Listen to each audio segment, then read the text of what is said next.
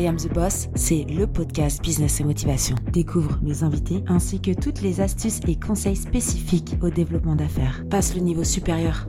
C'est parti. Bonjour, on se retrouve pour un nouvel épisode et aujourd'hui on va parler e-commerce, l'importance de la conversion design. Mon invité du jour c'est Mathieu. J'espère que vous allez bien et je vous dis à tout de suite avec Mathieu. Bonjour Mathieu. Je suis contente de te recevoir sur le podcast I Am the Boss. bah écoute, ravi euh, également. du coup, on va pouvoir euh, bah, te présenter un peu à la communauté. Euh, pour faire la petite histoire avec Mathieu, on s'est y rencontré. Du coup, c'est grâce à LinkedIn. Et j'ai vu qu'il adorait faire toujours des, des posts où, avec une différence design pour prouver qu'en fait, quand tu es dans le e-commerce, c'est super important d'avoir un UX, UI design super élaboré sur ton site internet. Et donc, je me suis dit que ça pouvait servir pour cette année 2023 à donner des conseils à ces personnes qui font eux-mêmes leur euh, site internet. Et puis pour ceux qui ont peur de se lancer, peut-être qu'ils pourront faire appel à toi.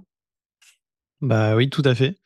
Euh, tu, veux que je me présente rapidement du coup Ah ouais, du coup, nickel. On enchaîne comme ça. bah écoute, Mathieu, donc, moi je suis fondateur de, j'ai deux sociétés. Euh, dans le monde lié à la conversion, un peu tout ce qu'on va expliquer. J'en ai une justement euh, liée à ces fameux postes avant-après, qui est euh, Split. Donc c'est un service d'accompagnement pour alors les e-commerçants, mais pas que. Je fais aussi B2B, B2C. Et donc l'idée, bah, c'est de gagner en performance sur leur site web via bah, différentes optimisations. On va voir que c'est de l'UX, mais pas que. Il y a du copywriting, il y a plein de choses. et donc voilà, il y a ça. Et j'ai aussi une autre boîte qui est un peu liée, où euh, je fais des applications Shopify. Je pense pas qu'on va forcément trop en parler, mais euh, c'est directement lié parce que je crée finalement des outils qui te permettent de gagner en performance. Donc euh, voilà, j'essaye un peu de construire cet écosystème autour de la conversion. D'ailleurs, je viens de voir, je suis jalouse. Tu as une casquette Shopify Partners. Ouais, ouais, ouais, je suis un peu un, fanboy de, Shopify. Ouais, j'ai pas bah, mal de, leur... Je vais leur écrire, je vais leur dire je suis pas d'accord là. Pourquoi moi j'ai pas de merch là? J'ai pas fait assez de clients, c'est ça? non, mais c'est cool. Bah, euh, donc, les deux, dans tous les cas, les deux sociétés, voilà, c'est euh, euh, c'est des choses dans lesquelles on peut parler parce que dans les deux, on a des expériences différentes. On va avoir une expérience vraiment totalement différente sur téléphone, sur ordinateur et encore plus sur application mobile. Aujourd'hui, l'idée, c'est vraiment de parler justement de cette conversion.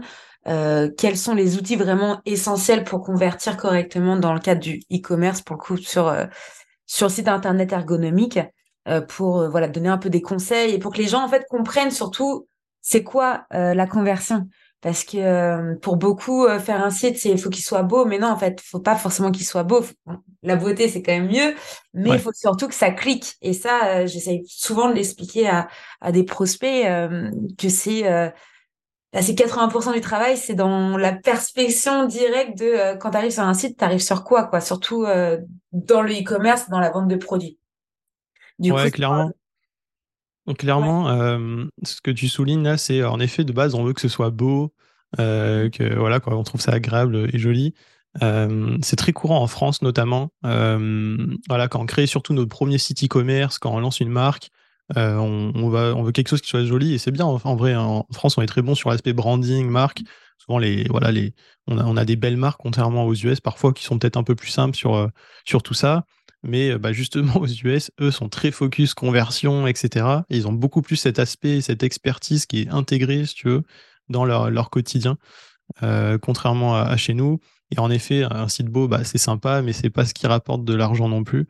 Euh, donc, il faut réussir à, mêler le deux, les deux entre avoir un branding propre qui, qui, ressort bien, tout en essayant de maximiser les performances du site. Quoi. Ouais, non, je suis d'accord avec toi.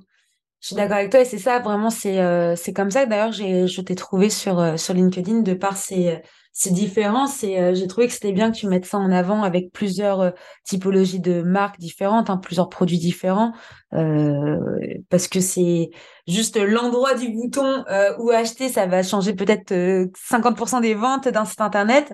Donc donc c'est pour ça vraiment je vais t'inviter sur sur ce podcast et euh, est-ce que euh, toi, comment tu t'es lancé du coup dans, dans la conversion comme ça, te spécialiser dans la conversion, c'est pas quelque chose qu'on se dit, genre, euh, bon, bah moi je fais des sites et je me suis spécialisée dans la conversion.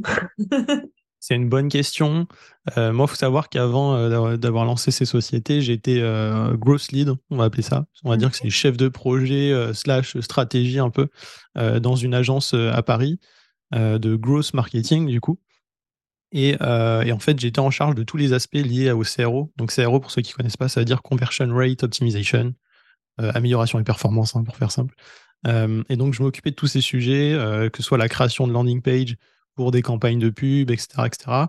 Euh, le copywriting aussi. Et donc, euh, à chaque fois que je créais quelque chose, en fait, mon objectif, c'était que bah, ça convertisse au mieux. Quoi.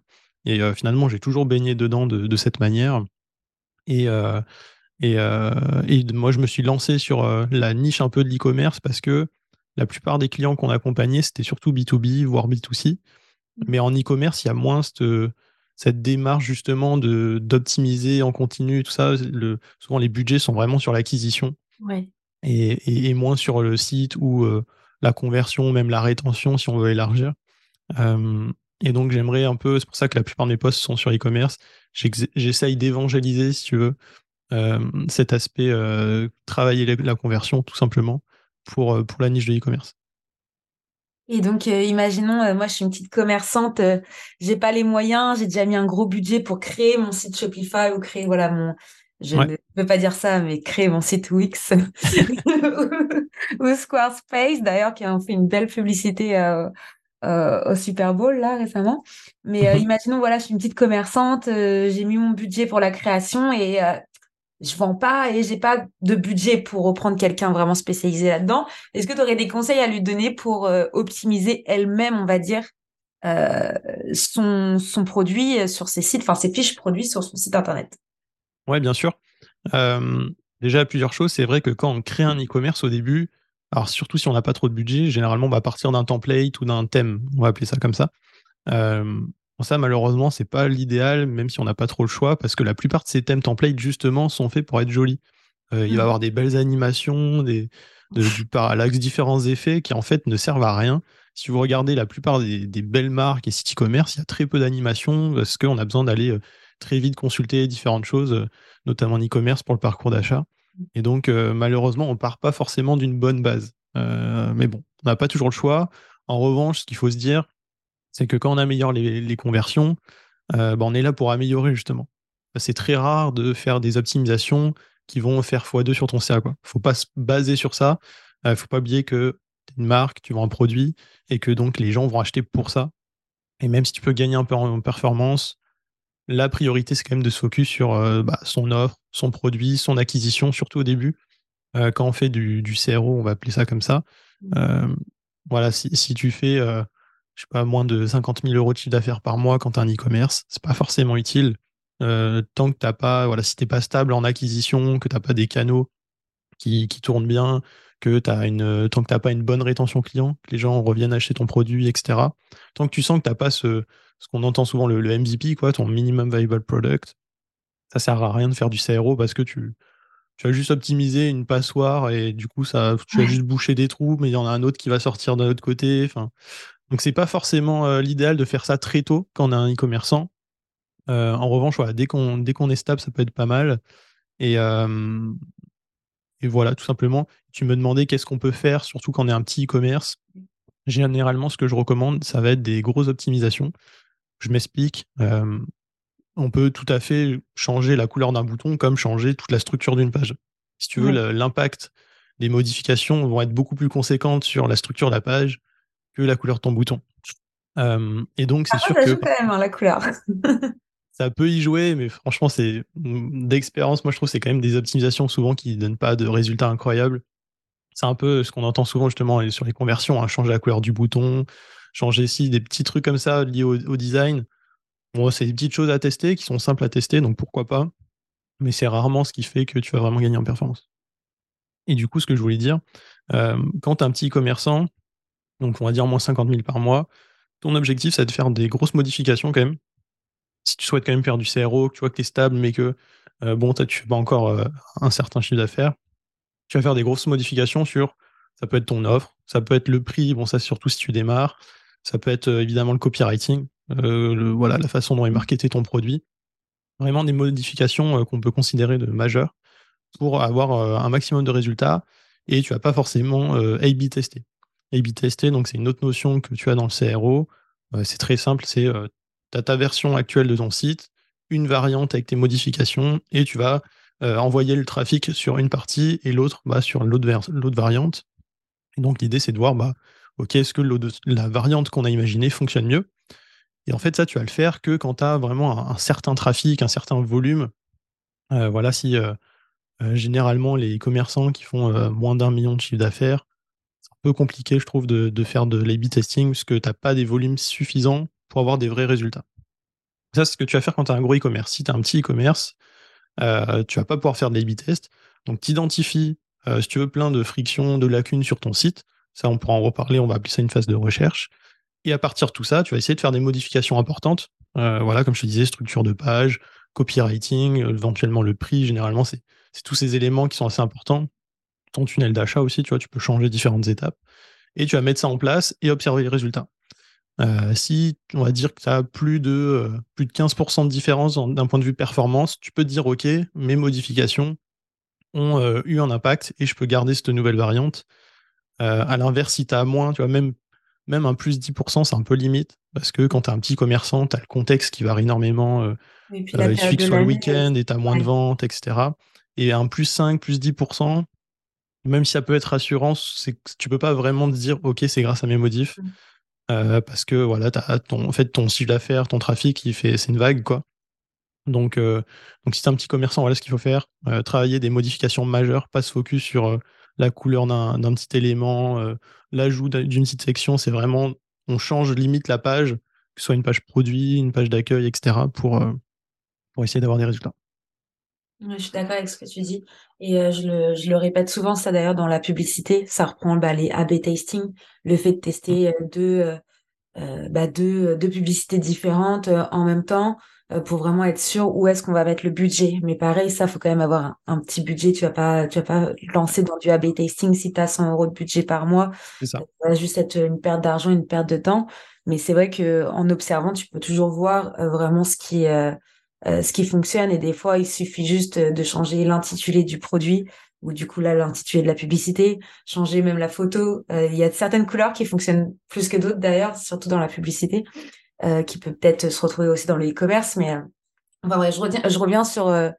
Enfin, je suis d'accord avec ce que tu dis en termes de, ouais, de, de A/B tasting et, et, de tout ce qui en suit. Et de toute façon, c'est quand, quand tu fais un site internet, que ce soit du e-commerce, vitrine, il est tu peux l'améliorer toute ta vie en fait. C'est ça aussi le, c'est limite euh, c'est addictif. Enfin pour pour peut-être plus toi enfin, tu vois un peu ce que ce que je veux dire c'est que tu vas tu vas dire ah oui là c'est bien ah ouais mais en fait je peux ah j'ai peut-être rechanger ça et en fait tu te retrouves à changer tout le temps et du coup c'est peut-être ça aussi le piège dans lequel tu dois pas forcément tomber surtout dans le e-commerce si tu commences à à changer trop souvent peut-être que ton client va se perdre aussi. Ouais, c'est ça. En fait, le, risque, parce qu'en effet, c'est bien de faire de l'A-B testing en continu. Donc, encore une fois, si tu es vraiment un e-commerçant qui est en place, ouais, tu fais plus d'un million de chiffre d'affaires par an, euh, c'est important d'avoir cette culture de l'expérimentation parce que bah, tes produits évoluent, euh, euh, ton audience évolue, donc ton site a besoin d'évoluer aussi. en revanche, quand tu fais tes tests, en tout cas, tu t'identifies des solutions pour faire tes tests, c'est important de prendre en compte euh, toujours bah, c'est quoi ton objectif business y a ces tests, parce que tu as des tests qui peuvent euh, augmenter le panier moyen, euh, qui peuvent augmenter le taux de conversion, améliorer la rétention, enfin tu as plein d'objectifs business. Et bien prendre en compte quand même bah, c'est quoi ma marque, c'est quoi mon, branding, c'est quoi mes valeurs, parce que bah, c'est compliqué de trouver des exemples, mais l'idée c'est pas d'avoir un site finalement qui devienne juste un, un template suroptimisé et qu'en fait on n'arrive plus à identifier le, ce qui fait la marque. quoi. Euh, c'est important que ta marque transpire dans tes pages. Donc, il faut faire attention à, à, prendre du recul quand même sur ces optimisations et s'assurer que c'est toujours en cohérence avec euh, sa marque. Oui, c'est vrai. Et pour revenir du coup sur cette période de recherche, euh, parfois je conseille aux personnes aussi de pas trop faire de recherche justement si elles veulent se lancer, surtout pour ceux qui n'ont pas de budget, qui disent bon bah, mm. bah tu vois, il y, en a, ça arrive, hein, ils disent bah non, on va, on va essayer tout seul, surtout que pour le coup, Shopify ou toutes ces solutions un peu euh, templatisées, euh, ça peut être assez facile euh, de prendre en main. Après, je dis pas que ça va être le plus le site le plus performant du monde, sachant que c'est des personnes amatrices ou même qui s'y connaissent pas du tout et qui se disent bon je me lance parce que j'ai pas j'ai pas les fonds pour l'instant mais justement sur ce sur cette période de recherche comme tu dis est-ce que euh, tu aurais des conseils même à tu vois, un petit jeune, un petit étudiant qui veut se lancer dans le e-commerce, qui connaît absolument rien, euh, qu'est-ce qu'il doit vraiment, par quelle étape concrètement il doit passer pour, euh, pour se lancer sur, euh, même sur Shopify, enfin, peu importe la solution finalement. Ouais, bien sûr. c'est vrai que cette phase de recherche, en plus, bah, tu peux faire très peu de choses comme énormément d'audits, etc. et pareil, en termes de prix, ça peut être accessible comme très très cher. donc si tu as un e-commerçant, je dirais la, priorité, moi je dirais c'est ce que je vais appeler l'audit heuristique, c'est un peu ce que je fais sur mes posts avant-après, où concrètement c'est un audit où tu vas essayer de répondre à un certain nombre de questions sur différents critères. tu vas voir la clarté par exemple, est-ce que c'est clair est-ce qu'on comprend clairement c'est quoi l'offre, c'est quoi le produit, à qui on s'adresse, quel problème on résout, plein de questions comme ça. Euh, tu as d'autres critères comme la pertinence, ok, euh, pertinence, peut-être qui vient d'une publicité. Est-ce que la pub est cohérente avec la page de destination? Truc tout bête, mais qui arrive encore régulièrement, que bah on n'est pas le même message, la même proposition de valeur, et que du coup ça crée une incohérence où euh, le, visiteur peut se dire ah mince mais c'est pas la bonne page ou c'est une erreur. Donc analyse heuristique, vous pouvez trouver quelques ressources sur internet. Euh, l'idée, c'est de s'assurer d'avoir la bonne offre, qu'elle soit bien présentée, qu'il n'y ait pas trop de friction. Ça comprend un peu aussi euh, tout ce qui est UX. Euh, voilà, des, frictions basiques dans l'UX. je sais pas, des, des frictions, t'en as plein, quoi. Un bouton qui n'est pas au bon endroit, une page qui s'ouvre pas entièrement, ou voilà, plein de différentes choses comme ça. voilà, tu as, différents critères, mais l'idée, c'est de s'assurer d'avoir quelque chose de clair et pertinent la plupart du temps, qui réponde aux bonnes, aux bonnes motivations, qui lève les bonnes frictions. Et euh, pour euh, voilà, ça c'est relativement simple. L'idée, c'est de prendre du recul. Hein. Le problème, quand tu es un e-commerçant, souvent, tu as la tête dans le guidon et tu as du mal à dire Ah, euh, mais est-ce que j'explique vraiment bien à, mon audience la bonne façon? Est-ce que c'est pas moi qui est biaisé en mode je veux absolument cibler ces personnes et du coup, mon, mon, ma proposition de valeur n'est pas claire? Donc, ce qui est important, c'est prendre du recul sur ça et faire une analyse, voilà, un audit heuristique, on va appeler ça. Mmh. Ensuite, tout ce qui est audit, analytique, c'est tout, c'est pas forcément pertinent quand tu n'as pas beaucoup de trafic.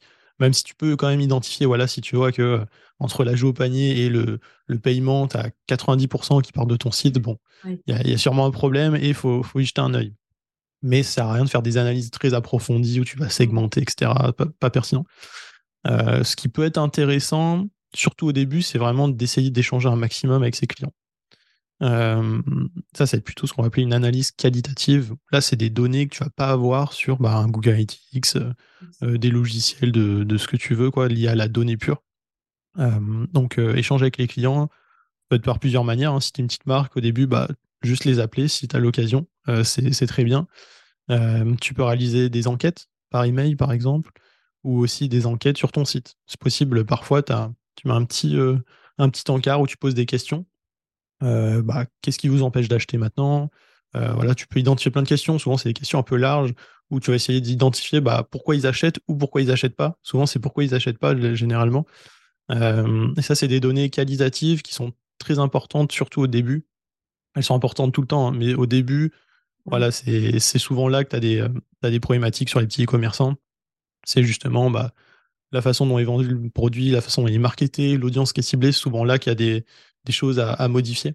Euh, donc si on est un petit commerçant, voilà, une, un audit heuristique et euh, je dirais euh, de, de, la recherche utilisateur, on va appeler ça, avec des enquêtes, que ce soit sur le site ou par email. je suis super d'accord avec tout ce que tu viens de dire. C'est super important de, de toujours déjà demander à des personnes extérieures. C'est un peu, normalement, un enfant peut comprendre ce que tu vends. Déjà, ça c'est... Un gosse peut acheter, enfin, normalement sur ton site internet s'il est vraiment optimisé correctement. Et euh, donc, ouais, demander l'avis aux, euh, aux, personnes extérieures, demander à ses clients, surtout comme tu as dit, pour les petites marques, euh, c'est quand même super enrichissant. En plus, vous vous rapprochez des clients, ça fidélise en même temps le client. c'est quelque chose d'assez fort comme relation, surtout quand on vient de se lancer. Et, et ouais, je te rejoins, je te rejoins totalement pour ça. Petite question. Alors, attends, on va voir si c'était pour ou contre. Pour ou contre ce fameux bouton acheter maintenant.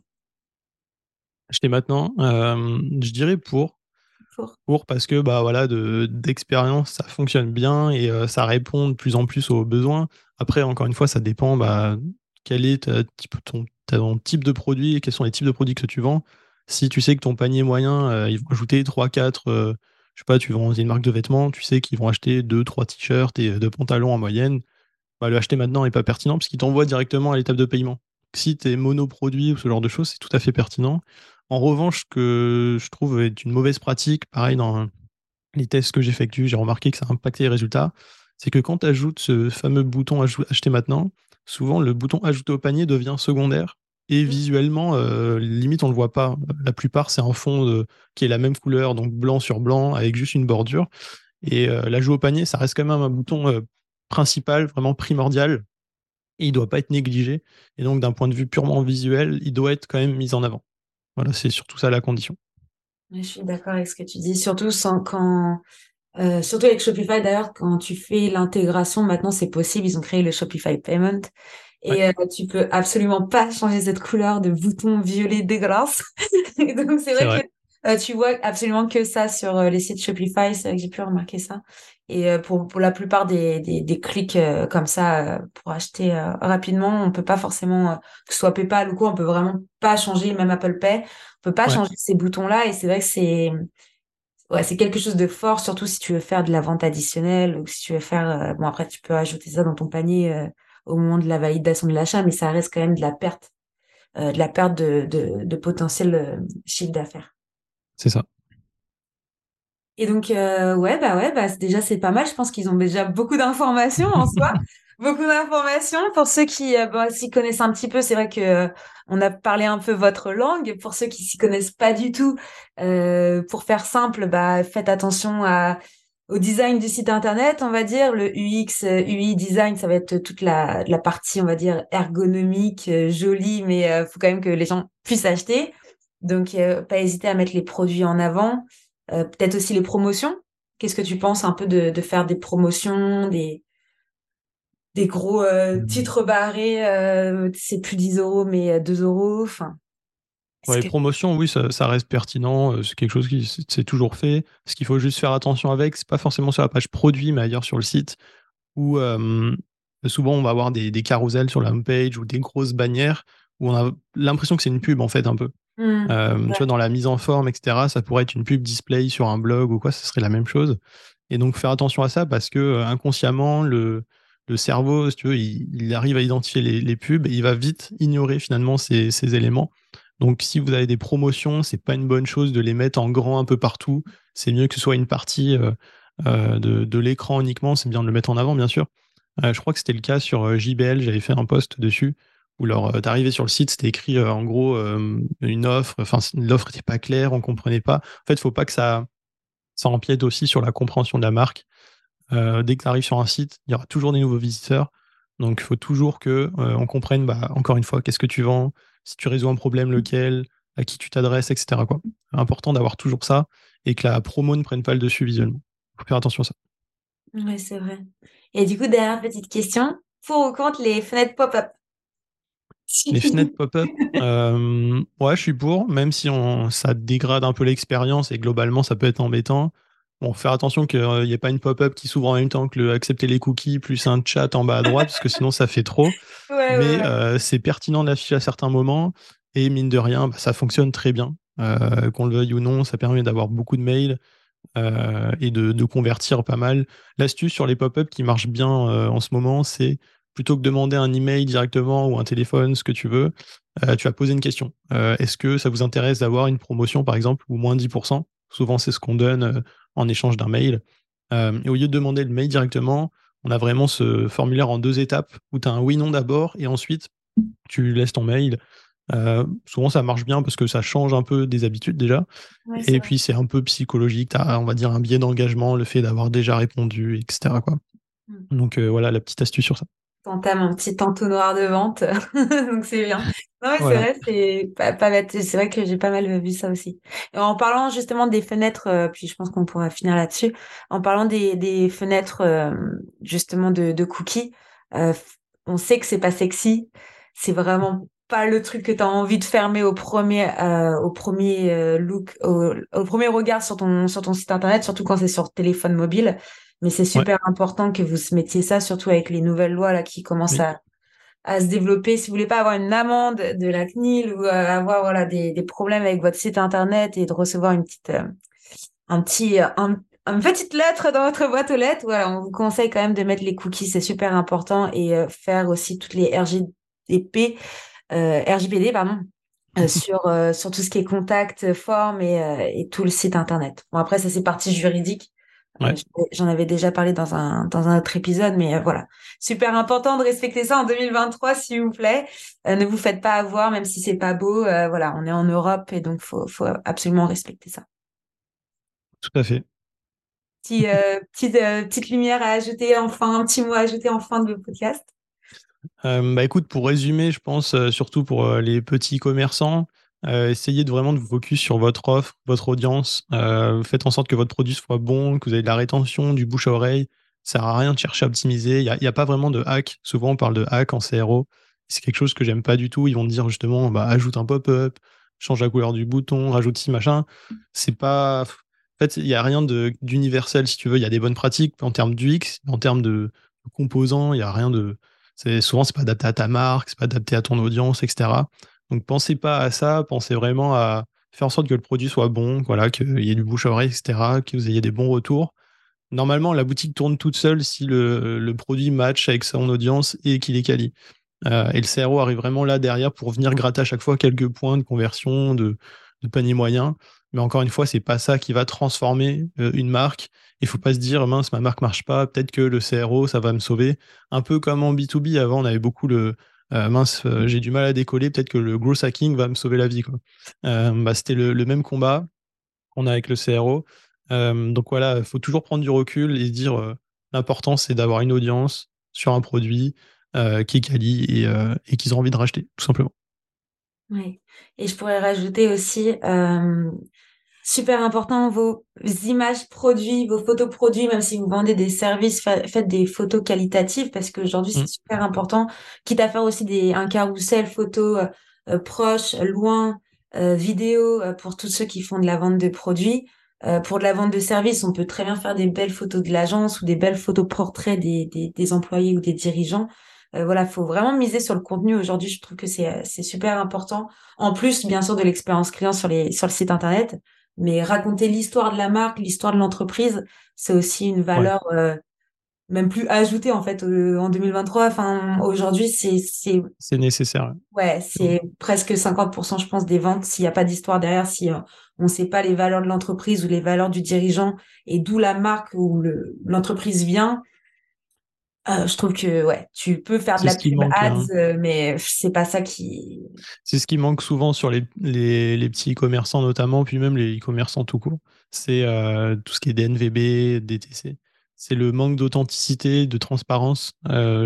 voilà, des marques, il y en a beaucoup. Il y a la, compétition, la compétition est vraiment importante aujourd'hui. Et donc, tu peux faire la différence que de cette manière. Quoi. Il y a, personne peut être toi-même. et donc, c'est important de mettre tout ça en avant, clairement. C'est clair. Et de plus, euh, euh, de plus en plus, les personnes, elles sont quand même soucieuses de l'environnement. Donc, on veut plus du, enfin, les gens ne veulent pas du dropshipping, ils veulent pas se faire arnaquer sur des sites e-commerce surtout. Et donc, ils vont aller chercher bah, ces fameuses mentions légales qui sont d'abord aujourd'hui obligatoires. Hein, encore cette année, les lois ont changé, tu es obligé de mettre, euh, enfin, tu étais déjà normalement, mais aujourd'hui, si tu les mets pas, on peut sucrer ton site internet sur toute cette partie-là. Mais voilà, être authentique et être transparent, surtout sur, euh, sur sa marque. Et ne pas être trop minutieux aussi. L'idée, c'est d'y aller, c'est aller, tu envoies. Euh, pas rester sur les petits détails, quoi. On est là aussi pour vendre et puis pour s'améliorer. Donc, si vous lancez pas une première version de, de, de votre site, euh, bon, là, on était dans le e-commerce dans le cadre du, du podcast, mais enfin, lancez-vous, quoi je pense que tu, vois de quoi je parle. ouais, non, faut lancer. Hein, c'est comme euh, tout type de business et notamment l'e-com. Faut, faut se lancer, avoir des retours le plus rapidement possible, itérer. C'est très compliqué d'avoir un, bon produit au jour 1. Il va vite évoluer. Et euh, donc, essayer d'avoir euh, un peu ce que font pas mal les, marques comme Respire notamment, avoir une sorte de, de, club un peu où il y a des gens dès le début qui sont très engagés avec la marque dans la problématique si jamais vous êtes un produit qui résout un problème et, voilà, il faut itérer de cette manière. Parce que c'est peu probable que dès le jour 1, tu aies un produit qui soit nickel et qui explose rapidement. Quoi. Voilà. Bah, merci beaucoup, Mathieu. On peut dire merci au boss du jour. Et puis, je vais mettre toutes les informations te concernant dans le descriptif de l'épisode. En tout cas, merci d'avoir participé, d'avoir donné tes conseils, ton avis d'œil pro. toujours jalouse de ta casquette, donc je vais écrire à Shopify aujourd'hui. et ben, on souhaite à tous une bonne journée, à tous, et merci de nous avoir écoutés. Ouais, bien sûr. Merci euh, beaucoup. C'était euh, c'était très cool. Euh, puis voilà, si vous avez besoin de conseils ou quoi sur ça, n'hésitez pas à, m'envoyer un message. Et voilà, au plaisir. Salut. Ciao. Merci d'écouter I Am the Boss. Et si l'épisode t'a plu, n'hésite pas à me laisser 5 étoiles sur Apple Podcast. Découvre Squadmate, la plateforme qui pop tes idées pour que tu puisses déléguer en toute sérénité. Je t'assure qu'il n'a jamais été aussi simple de recruter. À très vite.